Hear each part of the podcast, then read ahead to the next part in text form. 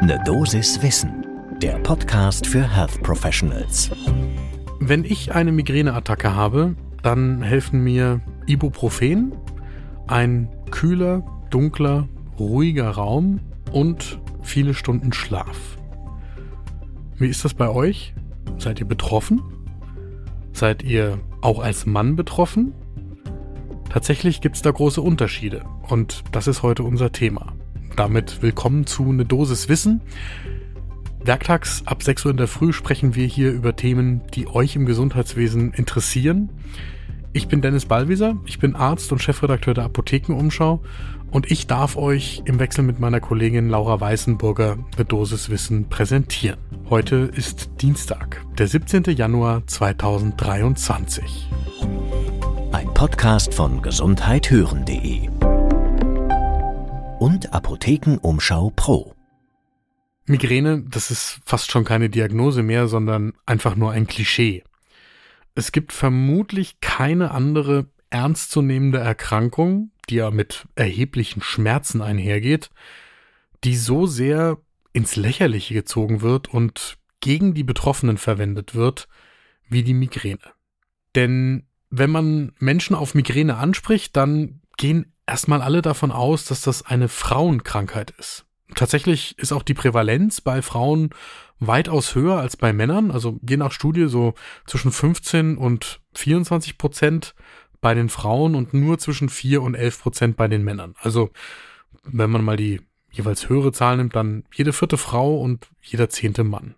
Tatsächlich ist es aber für die Betroffenen, und zwar von beiden Geschlechtern, ein Problem, dass das eine vermeintliche Frauenkrankheit ist. Wir haben für diese Folge mit der Psychotherapeutin Annalena Gut vom Kopfschmerzzentrum in Frankfurt am Main gesprochen. Und wir wollten von ihr wissen, wie sich dieser Unterschied in der Wahrnehmung, in der Diagnostik, vielleicht auch in der Therapie auf die Betroffenen auswirkt. Das lohnt in jedem Fall einen genaueren Blick zum ersten Kaffee des Tages. Annalena Gut hat uns im Gespräch für diese Folge von einer eindrücklichen Anekdote aus ihrem eigenen Erleben erzählt. Sie war vor ein paar Jahren im Hamburg Dungeon zu Besuch. Da wird die schaurige Geschichte Hamburgs durch SchauspielerInnen aufwendig erzählt und da geht es unter anderem auch um die Pest. dann sollte das Publikum die Symptome der Pest erraten. Und am Schluss fehlte noch ein Symptom. Und dann hat der Schauspieler gefragt, was hat die Frau, wenn sie keine Lust auf Sex hat? Und dann wusste das ganze Publikum sofort, es geht um Kopfschmerzen. Und Annalena Gut sagt uns, das illustriert genau das Problem, wie fest das Vorurteil in all unseren Köpfen verankert ist. Und das kann man sogar an wissenschaftlichen Studien belegen, dass dieses Vorurteil tatsächlich da ist. Und das finde ich ganz schön krass, dass bei einer ernstzunehmenden Schmerzerkrankung, die ja einen hohen Leidensdruck erzeugt bei den Betroffenen, viele Menschen sich von ihren Vorurteilen über diese Erkrankung leiten lassen und da die Betroffenen auch so beurteilen. Was meine ich damit? Es gibt zum Beispiel eine große Studie an fast 10.000 Teilnehmern, die keine Migräne-PatientInnen gewesen sind. Und in dieser Studie wurde nach der gesellschaftlichen Wahrnehmung der Migräne gefragt. Da kam dann heraus, dass knapp ein Drittel der Meinung ist, dass die Migräne-Betroffenen die Krankheit als Ausrede benutzen, um nicht in die Schule gehen zu müssen oder in der Arbeit zu fehlen. Und dass knapp die Hälfte meint, dass die Migräne-Betroffenen eigentlich die Krankheit ganz einfach behandeln könnten. Und dass mehr als ein Drittel der Meinung war, dass Migräne die Folge ungesunder Lebensführung ist. Annalena Gut vom Kopfschmerzzentrum in Frankfurt am Main sagt da sehr professionell, also das zeigt einfach eindrücklich, dass es Vorurteile und wohl auch wenig Wissen über die Erkrankung gibt. Als jemand, der selbst von Migräne betroffen ist, finde ich das ganz schön krass, dass einem erstmal unterstellt wird, du bist gar nicht krank, das ist nur eine Ausrede, damit du nicht arbeiten musst. Außerdem, falls du doch krank bist, das könntest du ganz einfach behandeln lassen.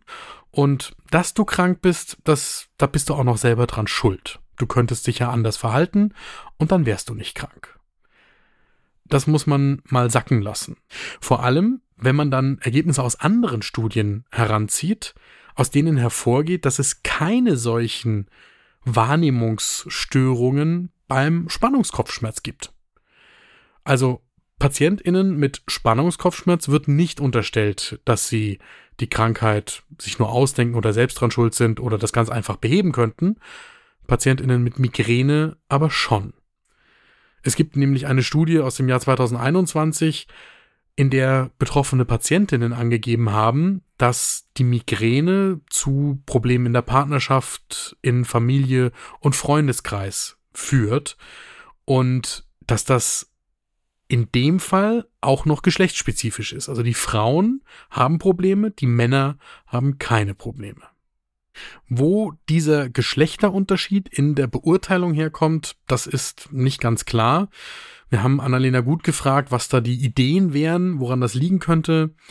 Ein Ansatzpunkt könnte sein, dass Frauen stärker auf soziale Unterstützung bei der Erkrankung angewiesen sind oder danach fragen und dass sich das dann deutlicher auswirkt, wenn sie die nicht erhalten, weil die Krankheit nicht ernst genommen wird. Eine andere Erklärungsmöglichkeit wäre, dass Frauen in vielen Familien immer noch zuständig sind oder sich zuständig fühlen, dass alles läuft. Und wenn sie dann krankheitsbedingt ausfallen, dass das zu doppelten Problemen und dem Unmut des sozialen Umfeldes führt. Und dass das dann auch umso ausgeprägter ist, je mehr Migräneattacken sie erleiden. So, das finde ich schon mal ganz schön harten Tobak.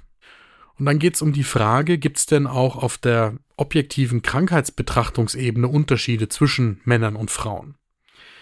Da kann man zum Beispiel nach den Triggern fragen. Also die meisten Trigger sind bei Männern und Frauen gleich. Zum Beispiel Alkohol, körperliche Anstrengung, Stress, helles Licht. Und dann gibt es auch noch zwei geschlechtsspezifische Trigger. Das ist bei Männern der Schlafmangel und bei Frauen ist es die Menstruation. Das sind jeweils von den Betroffenen selbst angegebene Trigger, wo sie sagen, also das kann ich zeitlich in Zusammenhang bringen mit Migräneattacken. Dabei fällt dann auf, dass Frauen häufiger in der Lage sind, gezielt Trigger anzugeben, die zu Migräneattacken führen, als das bei Männern der Fall ist geht mir persönlich anekdotisch übrigens auch so.